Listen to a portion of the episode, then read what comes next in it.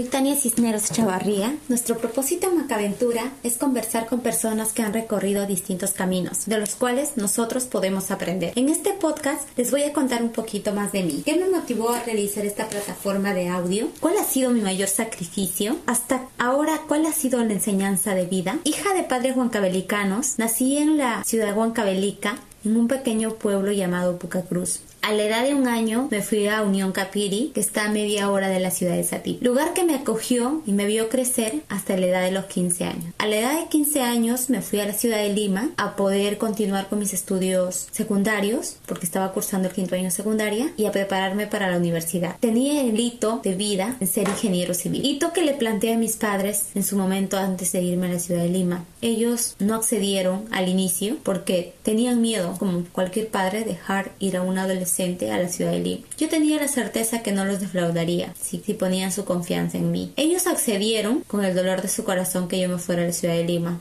a la edad de 15 años a vivir con unos vecinos del, lugar donde vivía, de Unión Capiri. Viví y estudié en San Juan del Urigancho el quinto año secundaria y después ingresé a la universidad.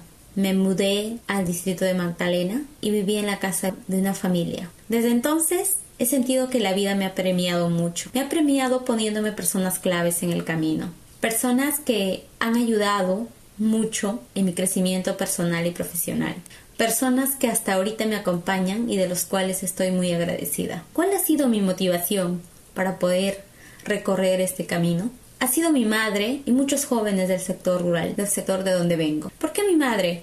Porque una mujer sin saber ciencias ni matemáticas se hizo emprendedora. Emprendedora y muy inteligente, que supo trabajar junto a mi padre para poder sacarnos adelante a nosotros. Y respecto al sector rural, a los jóvenes del sector rural, ¿cuál ha sido la motivación? Ha sido que muchas jóvenes a la edad de los 18 años o antes forman su familia. Una familia que al final se vuelve en un círculo. Un círculo lo llamo porque los hijos de ellos vuelven a repetir la misma historia y así sucesivamente. Y no porque muchos no quieran hacerlo, quieran formar la familia a esa edad, sino porque muchos de ellos no tienen o no ven más allá de la perspectiva que uno puede ver. O quizás porque simplemente no tienen el apoyo suficiente para poder salir adelante o porque lo ven muy difícil. Con este podcast quiero llegar hacia ellos y enseñarles que no es tan complicado como parece, pero tampoco es fácil, solo que hay que ser decididos y constantes, pero que ahora, en la actualidad, hay muchos programas que nos pueden ayudar a cumplir muchos sueños. ¿Cuál ha sido mi mayor sacrificio? Dejar a mi familia en la adolescencia. Desde entonces solamente he vuelto en las vacaciones y a pasar fechas festivas con ellos. ¿Cuál ha sido la enseñanza de vida hasta ahora? La mejor enseñanza de vida que tengo hasta ahora es poder perdonar y aceptar la familia donde nací. No es una familia perfecta, pero con todas sus imperfecciones